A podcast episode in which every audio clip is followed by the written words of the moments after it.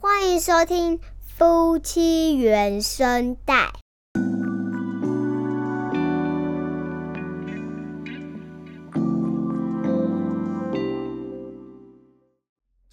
大家就说这个人意愿啊，对啊，有 什么然后好讨论？讲什么传统价值观，奉劝人家生小孩。对，所以我觉得这话题有点风险，但是并没有讲到，毕竟我们生两个小孩，嗯，嗯，所以还是要讲到这个话题，为什么要生两个，或者是怎么这么勇敢生两个？啊，那今天我们要讨论的就是生小孩，嗯，哦，不是养小孩哦，还没到养小孩，养小孩之前要先生，要先生，对，就是为什么要生小孩？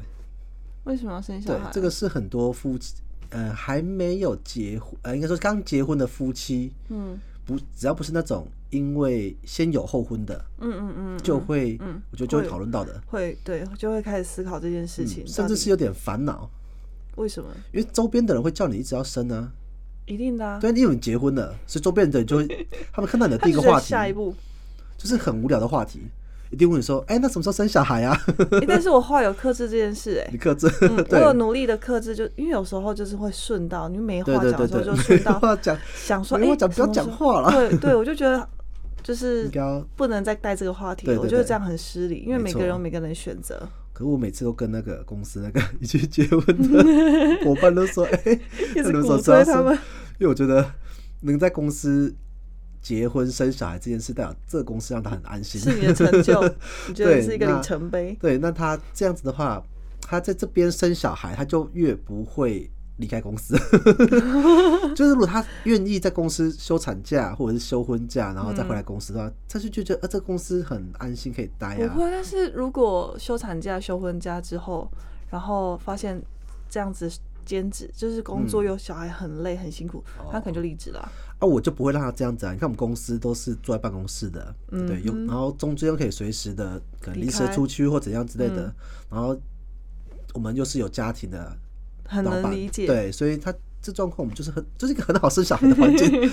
为什么大家不生？生？好啦，这是题外话，重点就是劝人家生小孩这件事情，就是一个社会上比较常会讲到的。可是现在虽然我们政治正确上是不该去干涉人家这对个，但大家还是忍身边的朋友还是忍不住都会拿这当话题。嗯，就好像是交往久了为什么不结婚？结婚久了为什么不生小孩？生了第一个为什么不生第二个？啊都，一直没有无穷无尽。然后现在我们现在生三个，生我们现在生两个了，还会有人说：“哎、你们要不要生第三个啊哦，没有，是我们现在两个都女生。对啊对要拼一个男的，哦就这去你的一秒就惹怒我。就火都上来了，就就是问要不要生三个，当然就是没梗没话题了嘛，嗯对就硬要凑梗，然后问要不要生男拼男生，就觉得莫名其妙。对，就是不管就是要不要生第三个，不管他是男生还是女生，都是一样意思。干嘛为了要生另外一个性别而呃，拼呃第三个拼第三个对，，就想到一个 我妈那个那个朋友的故事。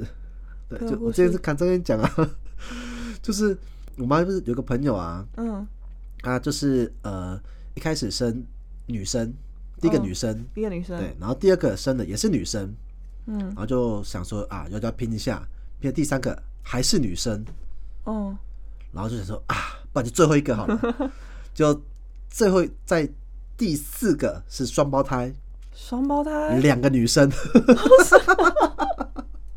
然后这这大家已经五个女生了，大家都说不要了，可是那个不知道哪来的哪根筋不对，还是想要再还是要想要生哦，这么执着，对，然后 再来还是女生，哦。后来好像第六个、还第七个才是男生，嗯，然后就就结束就结束，哎、等一下，后来好像都没有生出男生出来，都是全都是女生，然后就结束了，然后就离婚了。哦对，对哦有这是离婚重点我有离，我对记得离婚这件事，然后就是应该是他好像说是女生那边受不了，就是变成爸爸一个人带带那些小六七仙女这样子。对出确切数字我不太确定，这太多了。就那个要拼嗯那个精神，我就觉得天哪，干嘛？我们听到好像笑话一样，但当时就觉得应该是很可悲的一件事。哎就是每一个过程真的都是痛苦，对因为我们生一个就觉得哦妈天哪，对，然后而且他们是为了生一个性别出来这件事情，不是说我真的很喜欢小孩，嗯。我就是要生一打出来的那种，不是说我很喜欢小孩，我是大家庭，我家里非常的经济非常充裕，所以我要生那么多个。因为他们家经济也不算充裕，嗯，然后就是为了拼一个男生，然后生了这么多个，所以他童年的时候，就是那个爸爸就是一直在工作，然后很少就顾小孩，当然七个小孩就就是关系没有那么紧密。，对，然后当然就七个小孩就自己顾自己，就这样，就是姐姐妹妹姐姐带妹妹这样子一起长大而已。嗯，当然长大之后，现在也算是就是终于每个都长大了，苦尽甘来。可是我觉得那过程就是很没有必要啊，为什么要？对，所以如果问我们要为什要不要拼一个男生，我们就觉得生气。啊，如嗯果问我们说，哎、有没有打算再生这件事情，我就觉得就是没梗的一个话题。对，好，所以就要说到 夫妻为什么要生小孩，以及我们为什么要生小孩这件事情。嗯嗯，啊，先说我们为什么要生小孩。我们为什么要生小孩？我自己是本来就觉得结婚后就是要生小孩。嗯，那我觉得两个人在一起久了，其实话题啊、兴趣什么都会会有枯竭的一天。哦、枯竭，所以是说那些嗯，对，我觉得，对我觉得那个小孩是另外一种历程的体验。啊、你这样子被骂的。你不是说拿小孩当延续感情的工具？不是，不是延续的，是是我自己个人历程的体啊验，个人历个人历程对啦个人，对，好了，这就比较像是我我们说那种解那种支线任务。对对对对对对，解成就的概，念。好，那就试着这个这个观念，我就继续往下说。就是我认为结婚就是要生小孩。嗯那如果不想生小孩，那就是一直交往就好了。嗯对，，就是不一定要结婚。那结婚是为了合法生小孩这件事情，合法就是对啊，因为不结婚就生的话，那小孩子就是他没有一个法律上的依据。他也是可以依附在父亲或者是母亲之下。母亲之下就单亲嘛，对对对对，就单亲啊对，。但是就是你如果两个人生小孩的话，那这样讲好像也不太对。好，反正就是觉得 两个人因为法律的关系，那生了小孩之后呢，就是可以有让小孩子有合法的继承权啊，爸爸哦之类的哈这些啊。不然的话，就两个人就交往就好了。嗯我觉得没有必要特别为结婚那些繁文缛节做这件事情，嗯这是我个人的一个看法。嗯对，当然也可以。现在有那种就是呃，以同性恋婚姻来说的话，他们也是有就是另外的得到孩子的方式。嗯，对，所以嗯这个嗯。当然就是老观念，所以我认为是结婚为了生为了生小孩才结婚，嗯。所以那时候跟你结婚的时候，就是觉得说，哎、就是想要有一个小孩，对，所以我们火速就产了一个，小孩。火速就所以我们结婚后没多久就怀孕了，对，大概结婚四五个月吧，十月呃十一月结婚，一月怀孕。对对对对对，那时候超超怕人家觉得我是那个就是未婚，对就是先有先有后婚的，但是没有，我们就是真的是 时间点抓太准了没。错没错，我们只是觉得说，哎、就是为了，反正就是为了生小孩才结婚。那既然结完婚了，那就该做生小孩这件事情，对所以就怀孕了呢，也没多久就小孩就蹦出来了。对，好，那这是我们对于生小孩这件事没有什么特别的纠葛或者对，没有什么争争执，也不会说什么，哎、呀，我要生，不要生，我还我们还有两人世界这样子对不对？因为我们前面交往这件事情哈，那你就说到，就是因为我个人觉得很喜欢小孩子，嗯，对，对我说的喜欢小孩，不是说那种呃，小孩跟小孩子玩啊什么之类的，是我喜欢小孩子本身这个东西。这讲到奇怪哦，在讲什么这？是物化小孩吧？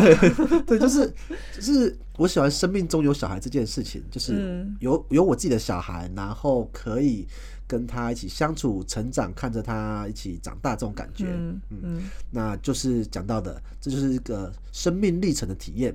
因为我嗯，觉得有小孩的人生跟没有小孩的人生，它的体验是不一样的。哦对，对，可是没有小孩的人生这件事情，我觉得蛮容易体验到的。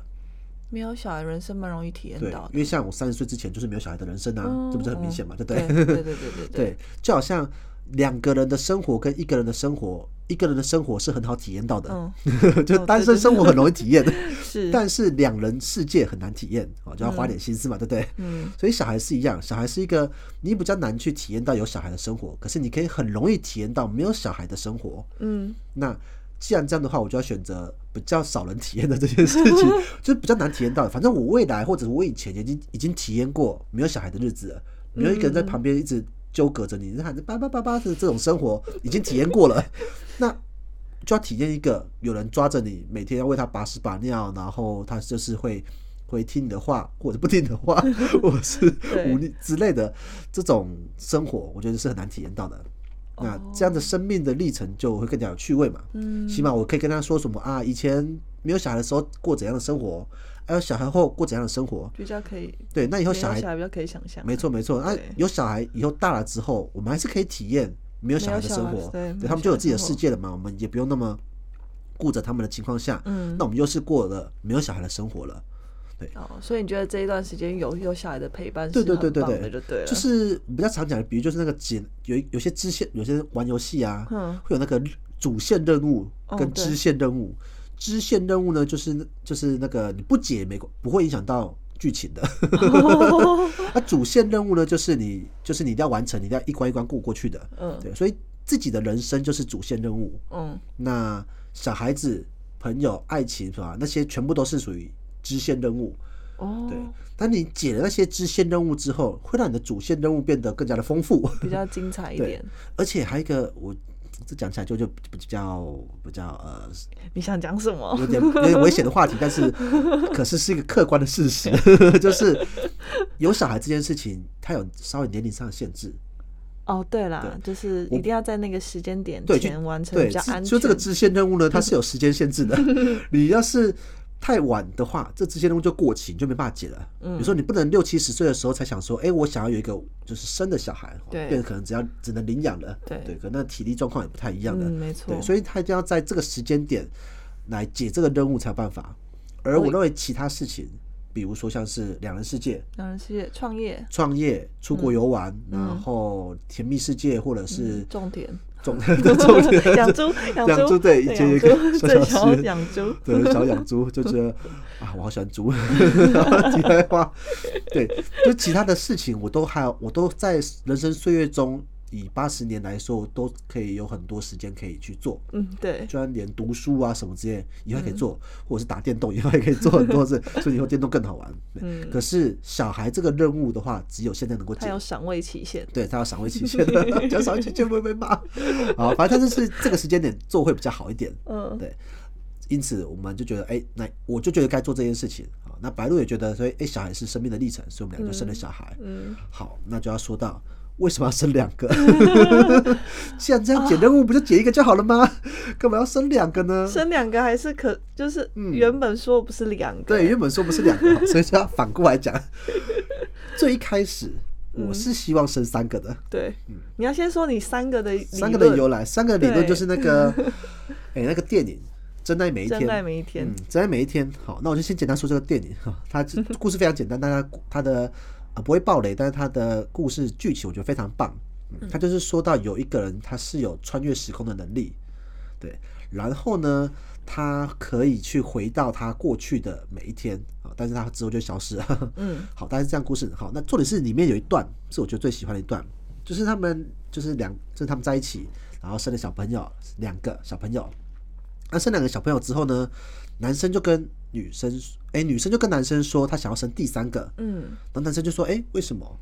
嗯。那女生就说，因为呢，她认为两个小孩子如果一个表现一定会有一个表现比较好，一个表现比较不好，嗯，嗯，那这时候就会出现高低落差。对，可是如果有第三个小孩的话，不论谁表现的好或不好，他都会有另外一个人来做支柱，去陪伴。去陪伴他这件事情。嗯所以他觉得生三个这个均衡性是是非常重要的，嗯。所以他就觉得生三个。后来他们的确生三 个，反正故事跟电影就这样子哈，是非常棒的一部电影。嗯我看这理论就觉得对，真的要生三个，就是互相均衡。就是如果比如说哥哥比较呃，如果大的比较好，然后小的比较差，嗯，那第三个不论他好或差，他都得陪伴另外一个。哦对，然后大的也不会说，哎、这个比我差，我就怎样。嗯对他反而觉得，哎、那我们就可以一起这件事情。嗯那这这个逻辑上当然是有点问题，但是 感情上就是不太讲逻辑。对，但是这个意思哈。所以本来一开始我们是说要生三个，嗯然后我们在那个结婚典礼上面的时候，就有人问这件事情。对，那时候我们也是坚定的说三个，嗯哦当然被开玩笑说了四五个、七八个。嗯对对对，但是我们大概就是想要生，对我们想要生三个。好，所以就是以生三个为目标之后，先生了第一个，嗯然后就生了第二个，嗯就不生了，暂且先不生了。所以它是一个，就是一个往后退的概念，就是哎、目标是那样子，但是发觉真太辛苦了，真太累了，所以生两个就好了。嗯对，所以生第二个这件事情，其实其实也没什么悬念，就是我们认为一个孩子有没有手足这件事情是蛮重要的。嗯，我们觉得是觉得说我们自己都有手足，对，但是却不让他有一个手足的的一个陪伴是很残忍的。嗯嗯，对，因为我觉得手足的陪伴也是一个人他在生命之中很难得的经验。嗯，对，对，而且手足的陪伴也不会是一辈子的。嗯啊，他可能大学或者二十岁之后，对对对就可能就分开了没有那么对，虽然。所以说他在小时候有一个很亲密的手足这件事情，我觉得那个是比任何的朋友啊、家人陪伴都要不一样的。对，对，所以以这个点来说的话，那我就觉得有一个手足，不管他是姐姐、妹妹还是怎样之类的，嗯，不管什么组合，对，不管什么组合都是蛮重要的。嗯所以我们就会觉得，哎、应该要有第二个。嗯，那这样讲起来，就是我们整个生小孩的一个原因。对那就要说到辛苦的地方，就是如果真的只有一个，我们现在想起来，如果真的只有一个的话，其实是蛮蛮好过的，蛮好过的，蛮惬意的。对，蛮惬意的，就是陪伴他跟他玩，然后一个孩子就都可以顾得好好的哈。那第一个孩子虽然比较紧张一点，但照书养也没什么问题。嗯，对，对，那两个就不一样了。好，那个就是那个筛筛理论，筛呢就是筛就是那个天的那个筛，哦哦哦，伤啦，商啊对伤伤吧，嗯筛啊，那是念筛。好，没关系，好，就是大家都知道。大家都是可恶，要被 好，如果被纠正，那请请再纠正我哈。对，好，就那个理论就是说，混乱程度，好筛就是那个混乱程度，嗯，筛越大，混乱程度越高，嗯然后就越不可计算，所以哦宇宙的筛是越来越大的，它是不可逆的，就只会越来越混乱而已。哦，好因此，家庭就这个状况，这就在商业上也是一样意思哈。那先商业上就是说，你的公司人越多，就会越混乱，这是正常发生的，而且那是不可逆的，除非把人硬硬把它减少，或是嗯嗯嗯业务量减低啊，这是不可逆的。家庭就这样子，小孩越多，越多混乱不可逆的混乱的状况，你是无法掌握的啊。你治好了第一个啊，第二个就会开始叫对啊，第二个开始叫，就会引发第一个重新再叫。对，比如说最简单那个吃东西，吃东西我们讲东西，要举例，吃东西这件事情，我们通常吃的东西，因为大的目前五岁，嗯。啊、然后就是少女五岁，美芝是两岁，嗯，好，所以五岁可以吃的东西一定比两岁还要多，对，对。两岁禁忌就会比较比较比较多一点。对，因为毕竟就是还小，它的口味上不能那么的重口味，啊很多东西还是不能吃的，对。好，所以东西一定先给五岁的吃，对，嗯，他可以跟大人吃差不多类似的东西了，嗯，所以五岁的吃了之后呢，两岁就看到，看到。就说开始叫，我也要，对。那是什么？对，对，所以他就想，他就想要，嗯。然后我们就想说，如果这东西是他可以吃的话，就让他尝一小口。对，我们。就让他吃一小口，嗯，那大的就开始不爽了。那是我的，怎么可以给妹妹吃？对，对，这大人就很不爽，那大不爽就要再给他吃其他东西，会安抚他情绪。然后这时候小的就吃了第一口就觉得哎、好吃哎，对，上瘾，上瘾的，又想要再吃第二口，对，就出现一个这样的循环一。个轮回。对，所以像是比如说我们喝个饮料啊，喝个真奶，珍珠给大家吃一口，那小的就跟着要吃了。嗯，啊，啊小的要吃，大的就想要就想要吃更多，就这样就变得好。所以像还有那个栗子，啊，我们喜欢吃栗子，嗯每次我剥栗子一定是大的剥大概大的假设剥八颗的哈，嗯小的就要带五颗这样子。哦，啊，这时候呢，如果说小的先吃完，哦，每只先吃完的话，那他就会想要抢姐姐的。嗯，对，嗯啊，姐姐就生气，不要，这我的，然后就说爸爸、妹妹她抢我的，这样子然后爸爸就继续开始播我。就想说，我到底要制止这件事情呢，还是在播新的给美芝吃？啊，如果播新的给美芝吃，那数量就失衡了。其实他们两个现在数量可以一样了啦。但是就是公那种感觉不太公平啊！你看大人那么大，然后小孩吃这样子，就以前我跟我姐都会有这就有这争执。你都从小就是这样吗？对，就是我小时候就觉得，为什么我姐姐的零用钱比我多？我姐跟我差四岁，所以以前零用钱是她每个礼拜她是，我记得她是一百块，我是五十块。然后我就有一次不太爽，我就问说，为什么姐姐是一百块，我只有五十块？然后我妈就说，哦，因为姐姐比较大啊，她花费比较多啊。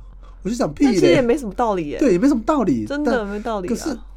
你说没道理，也有点道理啊，就是这个姐姐比较大嘛，那为什么姐姐话比较多？姐姐就是大人比较多开销。大的物欲比较多？大人比较多开销。你以前不会这样吗？你姐不会你用钱比你多吗？好像会耶。对。就是记得那但时候但是有一段时间，后来就大家都一样了。当到了国中或高中就差不多啦、就就是都会一可是国小的时候，你看小六跟小二拿一样的零用钱，像话吗？对啊，这样就不太哦，对嘛。是有点道理。对啊，所以啊就就变成这样子，所以我小时候就有这个叛逆的心。所以我现在想说，毕竟你看大的五岁跟两岁，他肚子的量也不一样哦，口味的量不一样。然后姐姐出生比较久，就觉得应该吃比较多东西，所以剥比较多东西给他吃哈。所以如果再剥一些给小只的吃的话，那每只的话，他就会。他就很开心嘛，可是大的就会觉得说、啊，为什么他有，那那我我也要再要。对，那你要再去播，那无 没完没了。对，没完没了。对，所以光吃东西这件事情呢，就会非常的混乱。嗯，那第二个呢，就像那种最严重的就是那种玩具，对，玩具是一个玩具最困难的地方在于是，玩具它有一个年龄上的，限制嗯，有些东西太小的，就是不太会玩，好像一些益智啊、解谜那种，我就玩不起来。嗯还有一些拼图比较难的。对对对，嗯所以买玩具的时候呢，两个不能买一样的，这是正常的。对可是如果各买一个不一样的话，那他们就会出现抢的对他们就会。抢，因为姐姐的看起来就比较大，比较好玩。嗯，妹妹姐姐会玩玩的很好玩的样子，妹对对对对对羡慕感。那姐姐是故意的，对，姐姐 故意玩的很好玩对，然后就说：“哎、妹妹，你看这个。”对他就想要跟她炫耀一下。然后姐妹妹过去的时候，她又不给她。对他就是啊，这是小孩子，真可恶。好，那妹妹的看起来比有些贴纸啊什么比较简单，但比较华丽啊，嗯图案比较花俏一点。那么姐姐也会想要看一下想要看一下妹妹的，想要摸一下，想要卡几张贴纸过来，就这样。然后妹妹就会生气，就是姐姐讲我的这样之类的。嗯所以你两个都买也不好啊，你分开买更严重。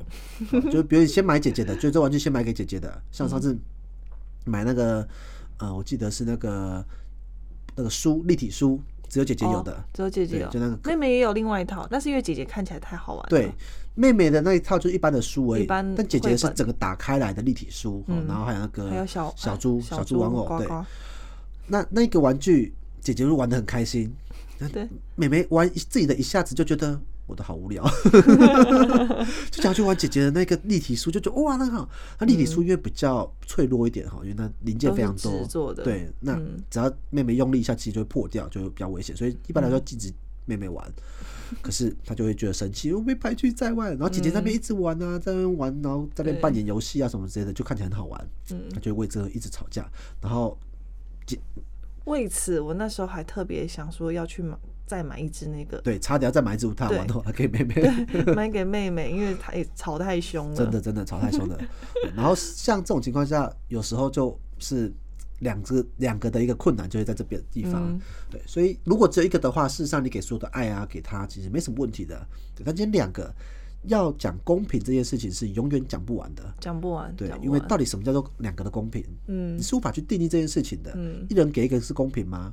一个先出生那么久，另外一个出生 然？后却得到同样的东西。对，这很困难哈。嗯那是而且我们那时候我们想到还讨论到一个话题，就是你只有一个的时候，他得到了比较世俗的概念来说是百分之百的爱，哦，对对对？就是父母父母都只有爱他一个是百分之百的爱。没错。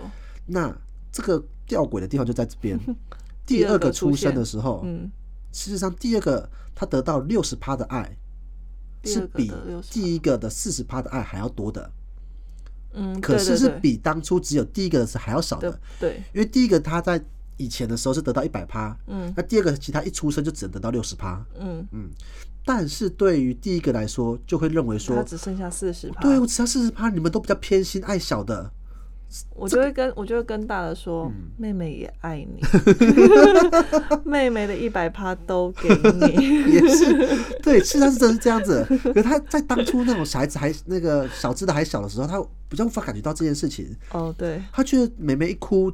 大家都围过去，妹妹想吃什么、想睡觉都陪妹妹睡觉，我都比较被忽略一点。嗯哦，那这个就是最困难的。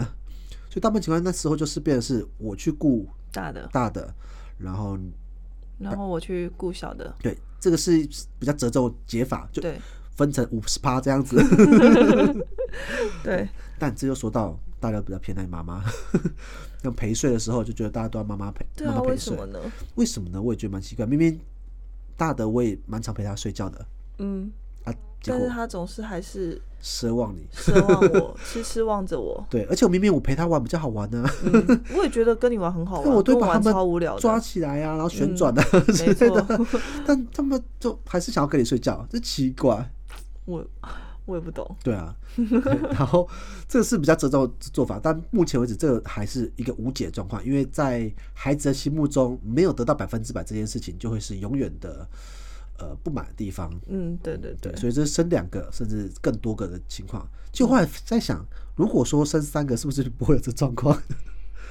就成为一个均衡，千万不要再这么想了。第一个跟第二个会一起顾第三个，对不对？嗯，然后第三个不不论再怎么爱多少，第一个跟第二个都会我觉得你好像想要说服我什么。我没有想说服你什么，我只在举出一个可能性而已。对，但我们没有生第三个是不是因为不是不想生或太忙呃这件事情？我觉得是比较偏向经济能力。嗯，对，品质的问题。对，所以就所以说到第三个话题，就是生一个跟生两个，它的经济花费这件事情，我觉得是 蛮值得探讨的。对绝对不是一加一等于二。对，绝对不是一哎、绝对不是说呃多一倍这件事情，嗯，对或者是说哎、小的用大的用过了就好了这件事情。对，那这个其实可以可以在另外一集完整的说完，但我觉得它比较复杂一点。我们先简单说生小孩大家估算的东的费用的部分。嗯，所以我们那时候生第一个的时候，我们也拿了很多什么政府补助啊，什么高科鬼，这都是有的。嗯嗯那时候就觉得哇，这政府补助好多、哦。然 后那时候我妈有赞助我们嘛，就赞助我们一些钱，然后买一些基础设施。嗯，对，这样子。好，那后来发现我们的全家的整体花费还是往上提升。对好，第一个点就在于说，你生第一个小孩的时候，你看起来是大家都会算什么什么奶粉钱啊、嗯尿布钱啊、这些基础的开对销，，或者是那些一次性开销，比如说是哦推车推车、气座气座啊、衣服啊这种哈。那衣服有些朋友送什么那就算了哈。嗯所以大家在算的时候很容易忽略掉，很容易以这些为标准哈。所以奶粉多少钱，然后一次性多少钱，这买完就一刻钟可以用了这件事情。好，那我们就先以这个跌幅来讲。除了这些之外，它还有持续性的增长型的花费，比如说玩具玩具、增长型的花费，伙食，伙食增长型的花费，嗯，哦，它不只是奶粉和伙食会一直往上提升，而且营养不同，出游的那些费用，对，还有去的地方哦，在还小的时候不用出去嘛，嗯，越来越大之后他开始要出去了，他出去出去走走，那出去走走也不可能是每一次都找到那种免费的，哦比如公园啊那种开阔式的，还是要找一些付费的地方去，嗯，哦，那这些都跟着提升，对，所以这些是一些增长型的花费是比较难去估算到的，嗯，第二个是一个隐形的花费，是我们非常真的是没有人提，发觉世界上很少人提到，可是真的真实存在每一个有孩家庭的的身上的，嗯，尤其是在生第二个之后，我们严重发现的，就是你为了让孩子过得好一点，所以你的所有的东西都会跟着提升，比如说、哦。像是我们讲的那个，呃，你要去出去吃饭的时候，嗯。你就不能随便吃。对，我们就不能去夜市，不能去路边摊，为了要让孩子有那个吃的比较干净健康一点，健康一对，点。对以前我们两个大人逛个夜市吃一吃就算了，嗯或者我们吃的路边摊卤肉饭吃一吃就算了。嗯对，可是如果孩子在两三岁的时候，你就不会想说他要吃卤肉饭的饭，嗯，对，你就想说我起码要吃个胡须章吧，也配胡须章，对，就是觉得要吃干净一点嘛。对对对，然后就不会吃，夜市牛排，你就会觉得那个肉要好一点的，嗯，对，然后你不会去用餐环境要要干净一点的，对用餐环境要干净一点的，那些都是成本。那些真的都是无形中成本。嗯平常我们一餐可能五六十块就打发掉了，甚至偶尔吃好一点就一两百块。嗯可是带孩子出去的每一餐都是两三百块起跳。嗯哦我们先不说亲子亲子餐厅那些的，嗯，光是你有意识的挑选比较干净的，对亲孩子比较好一点的环境的，就是会提高那个价格。嗯，哦，排餐啊，然后或者套餐啊什么，就会提高那个价格。对，就连我们外送买回来的，哎、就是叫叫外送来的，我们都会稍微再挑过一下。嗯 对，所以那些无形的成本就是垫高你的饮食花费，大概两三十趴，二三十趴嗯，。不止不止，对不止我觉得有时候超过五十趴。对对对，然后买菜那些就更不用说了。嗯哦然后再就是像是出游的部分，当孩子越来越大的时候呢，你就想要让他看更多东西，玩更不一样，玩更不一样的。光是玩更不一样这件事情，就是钱，不一样的东西都钱累积出来的。对，光是住宿，住宿对，对你今天看我们两个人住宿，我们挑个那种一千六的好一点两千二的就差不多嘛。对，我们后来出去玩，挑的每一个都最起码要亲子房，亲子房、亲子饭店起跳。，对，亲子房那些都是三四千块起跳。没有你你我估我不好意思，你自己定了多少？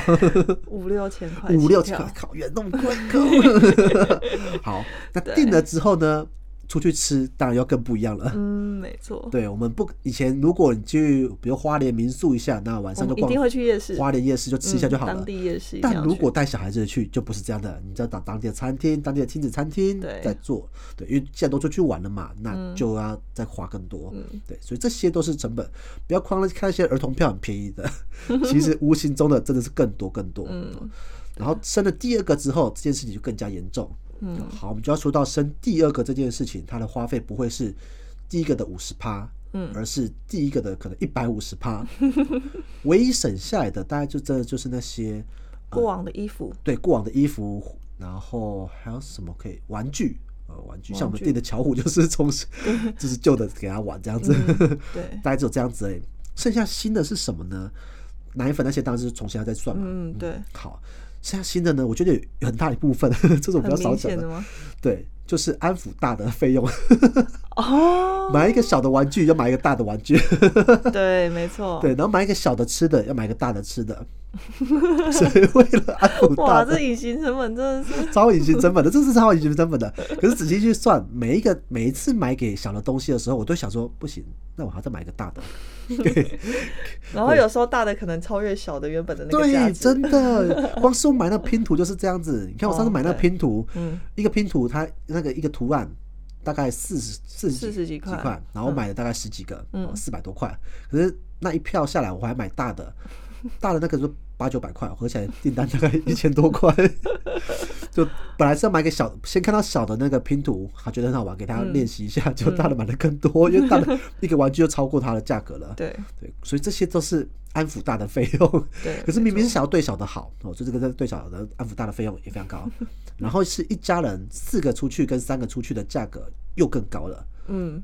光是点那个，我觉得最麻烦的是每次去亲亲子餐厅点亲子餐的时候，嗯，很难抓那个数量，总是点超过，总是点超过，总是点超过。对。因为你要算三个人的量，还是三点五，还是四个人的量。那如果他们今天恶性大发，要四点五的呢？对，然后他一个套餐都是两三百块的，嗯，对，所以你一点就是八九百块上去下去了。对，没错，八九百块吃得完就算了，你就觉得啊，你就想说要不要再加点。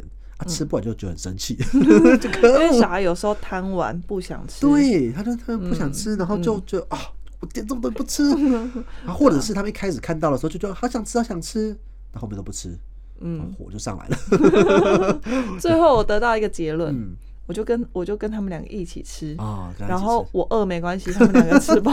对，你看多可怜，所以妈妈都越来越瘦。然后反过来，如果他们都不吃，我们自己把它吃完，我们都越来越胖。对，没错，对，所以这是这都是小孩的那些隐形成本。你看生两个，我觉得我们真的是让他们当然是过得比较好一点的，就是像水果啊那些都吃的比较好一点的。嗯对，就是让他今天还跟我说：“哇，妈妈那个水蜜桃好好吃哦！” 我心里震惊。我说：“你知道那三颗两百二十块吗很贵，我心很痛。啊 真的是，然后还有吃那个呃，吃水蜜桃啊，吃荔枝啊，？”然后吃晚樱桃，对，吃樱桃哦，对。然后有时候吃个吃个拔辣就说拔辣不好吃，我心想这孩子你还挑贵的东西吃，真的很会挑。真会挑嘴。嗯嗯，对，所以像虽然说对孩子过得比较好一点，可是这些花费，就算你真的省一点的话，我觉得一般家庭生两个大概八九万，其实也是跑不掉的。嗯哦然后大以前就会很多人会讲一件事情，就是说什么啊，以前那个父母他们的收入也没有那么高，还不是养了四五个这样之类的。嗯嗯我觉得大家很很看很没有看到的一个成本，就在于说我们现在的现在对于育儿这件事情的意识是比以前多更多的。嗯，对，以前在真的父母那一代，他们对育儿这件事情真的是满地跑。哦，像我一对啊，就是一个庭院，然后大家在那边自己对对对对对就好。你也不会想要买他什么什么智力开发的玩具，对对对桌游，对桌游，对哦，我真的买很多桌游给他们。对，就是不会买那些什么教育的东西啊什么的，而且这也这很明显就是我在我小时候，我真上小学的时候，我都不知道 b u r p l e muffin 是什么，然后学校老师又不教，所以那时候小时候成绩就很烂。所以小时候你真不会像要什么要上幼儿园，那么去挑很贵的幼儿园，或买一堆玩具，或在饮食上面给他特别的饮食调配啊，吃些营养什么万个鬼的，大家都这样的，顶多就是顾虑到他健康，然后没有受伤，这样就好了。嗯，对，可是现在光是非常多的那些基础设施，嗯，对，像好像那个什么婴儿座椅，以前没有婴儿座椅，没有以前没有婴儿基座对。气座这东西，嗯，而且推车也没有那么的高级，也没有那么多的那么多的设那么多备。功能，对对对，那玩具那些都是一样，所以现在很多基本已经被垫上来的，是你在无形中你看到很多育儿的书籍呀、然后别人的经验的分享啊，然后什么安抚神器啊、什么之类的。安，抚神器也是一个大开销，对，那大家看到这些的时候，你就想说，哎、好像来一下，然后不不一定，而且不一定是为了孩子什么竞争力这件事情哦，光是以孩子的安全健康然为基后妈妈底。可以过得去，对，妈妈可以过得去，过了稍微有一点生活品质，不会整天都被孩子黏在身上的这件事情来说，基本的花费就会非常高了。嗯哦所以这些加加总在一起，现在的育儿成本跟以前是不能比的。嗯对，以我以前最喜欢讲一个例子，就是现在人的生活成本也跟以前是不一样的。以前没有 WiFi、没有手机、没有电脑，这些都可以过活。嗯对但现在 WiFi 已经是基础，就是网络、手机设施是基础设施这件事情。没有，对你没有网络，你在这个时代你就觉得天哪，我在干嘛 那种感觉。所以光这样子，你基础花费就比已经比以前多了大概三五千块了。嗯，所以不能拿过去的育儿经验来跟现在比。嗯花费更是一样。所以为什么政府补助那些永远都不有，永远都在喊不够，一定是真的啊、一定是真的。对可是我们会想说，啊、就是生小孩真的是一个量力而为的事情。对所以我们后来没有生第三个，也是因为就觉得嗯两个话费就够高了。如果生三个的话，一个月要赚多少啊？光这一次就可以足够我们打退这打退生第三个的念头了。对，没错，而且如果生第三个，就要换房喽，哦，哇，那个成本就更不一样了。哦，，真的。哦，哎、我之前看，我之前看到有那种就是在网络上就是有在分享，就是他嗯。生他们家有四一家五口，嗯然后跟爷爷奶奶一起住，就一三代同堂的那嗯种，嗯嗯然后住在十几平的家，嗯然后就大家打地铺啊什么之类的。我心我那时候心想，天哪，这样子就小孩白天一玩起来，到底要怎么玩呢、啊？就是会就是会非常的挤啊，嗯非常地非常挤啊。嗯像我们家这样子，两个有时候就已经也觉得有点拥挤了，对，晚上他们在吵的时候，我在房间，他们声音都在外面穿透我的脑袋。我就 天哪，这是不是？对，有时候我们觉得很容易暴怒，也是因为没有一刻安宁的地方，嗯没有一对个角落是你觉得可以静一静的地方。对，没错，对，而且像以前我小时候，我跟我姐，就是我们的家是有独立的房间的。嗯我跟我姐是各自一个房间，嗯所以我们再怎样还可以回到自己房间，冷静，对，冷静一下。嗯可是以我们现在来说，他们两个是在同一个房间，嗯啊，另外一间就是游戏室，所以他们就是会卡在一起，然后就吵架，然后就吵对架，，那这个情况下，就是这个成本就非常高。那更不用说，如果真的生第三个的话，那个小只的要有一个自己的空间，嗯睡觉什么的，真的是不敢想。对，不敢想，所以千万不要，以经济能力来说，就不允许这件事情的。嗯，虽然说有想要这件事情，可是 现实已经现实不允许的，光生两个就已经有点吃力，就就已经有点吃力了。所以，如果今天你身边的朋友，不管他有没有生小孩这件事情，第第一个生小孩就是个人意愿啊，你觉得你想要有这个人生体验，你想要有这样的生命历程，或者你认为呃想要对这个社会多付出点心力，这个太远大了，这我觉得这个哎、这个我还真的想过，就是我们生小孩是刚刚好，就是付我们两个的，就是我们两个人的，那叫做，因为两个人只有生一个的话，那下一代人就越来越少。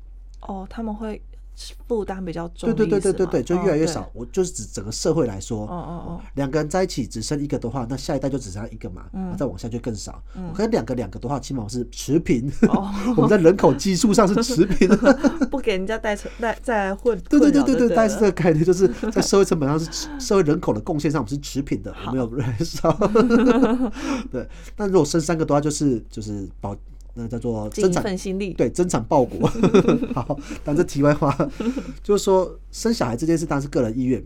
嗯，对，我觉得有想要这个生命历程，或者你认为小孩你真的很喜欢小孩子的话，我觉得生小孩可以让你的生命有不一样的体验，这是一定会发生的。而且嗯有生跟没生那个体验程度，我觉得是完全不一样的。对就好像你今天单身，你听再多人谈恋爱的的历程，跟你自己谈恋爱也是完全不一样的，全不一样而。且完全无法体会。我只能说完全。就像那个啊、那时候要准备要生小孩的时候，然后嗯想要试着让自己感受一下小孩的嘈杂，想说应该是就是可以感，就是可以模拟的，对就完全不一样啊，全无法完完全无法完全无法模拟。所以很多人才会那种就是呃倚老卖老的方式，就说啊你没生小孩你不懂啦。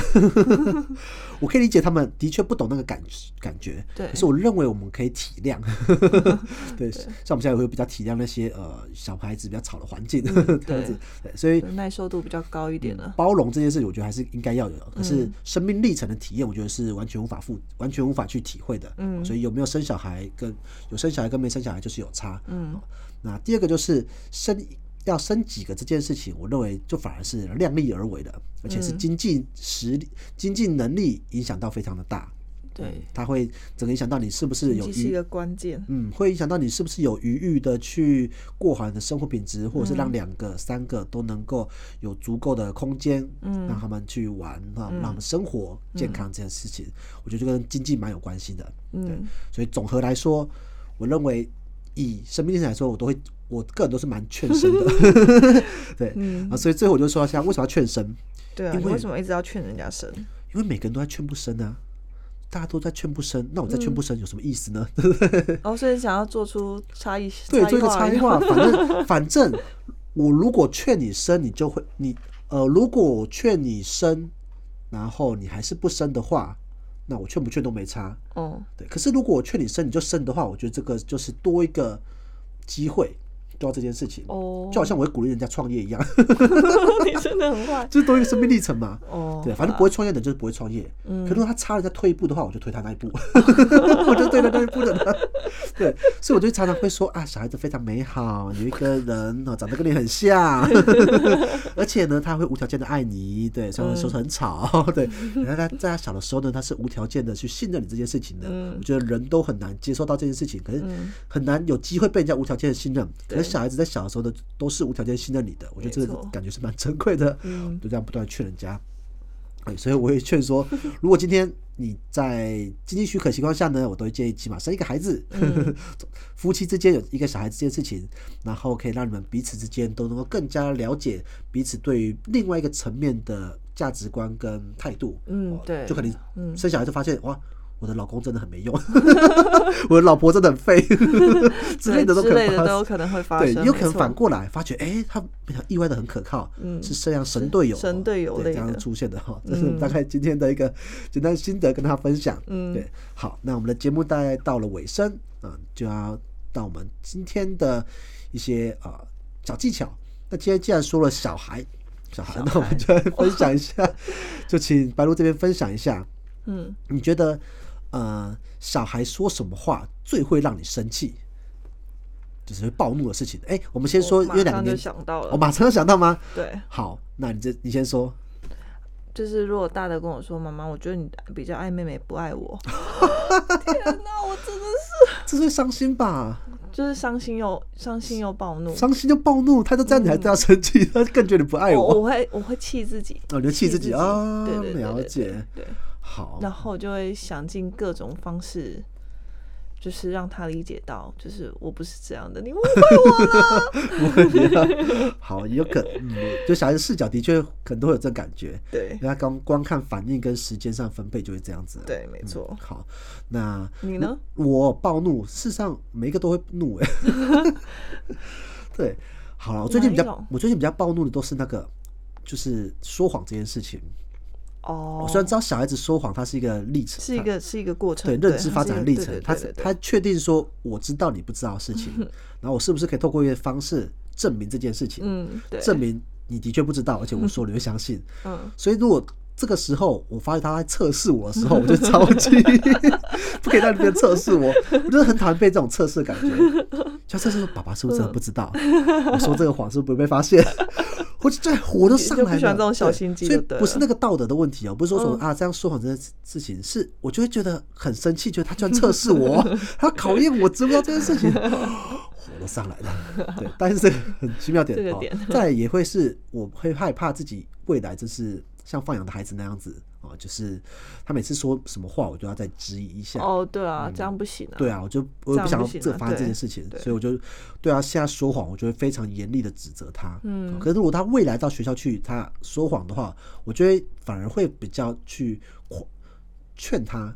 嗯，劝他。对，反正这次我就不会生气的，因为我就会觉得他如果对外面他要说谎的话，可能会有其他理由在。嗯，嗯，不像是在家里的说谎的这种感觉 的测测试测试，对，测试，他可能是想要真的得到某个利益，呃嗯嗯。想要某个玩具，想要讨某个同学的欢心，完了之类的都有可能，他嗯才说这谎。那我们就要告诉他方法不对哦，但是心态是对的，不是心态啦，就是他的他这个这嗯做法不对。对做方这个做法是不对的哈，可是他的心是可以用更好做法的，对，所以他想要这件事情，他可以用更好的做法啊，所以只要纠正他的方法就好了，而不用是说他这不用用说好的方法达到这个目标。对对对对，然哦后不用去指责他说啊，他这样子是坏小孩啊或什么之类的，不能这样否定他。对，不能这样否定他，大概说出我们的看法。好，那这部分我们以后有机会再好好分享一下，我们面对孩子的一些看似偏差的行为，我们是怎么做的。嗯好，那今天的节目就到这边啊，那感谢大家收听今天的节目。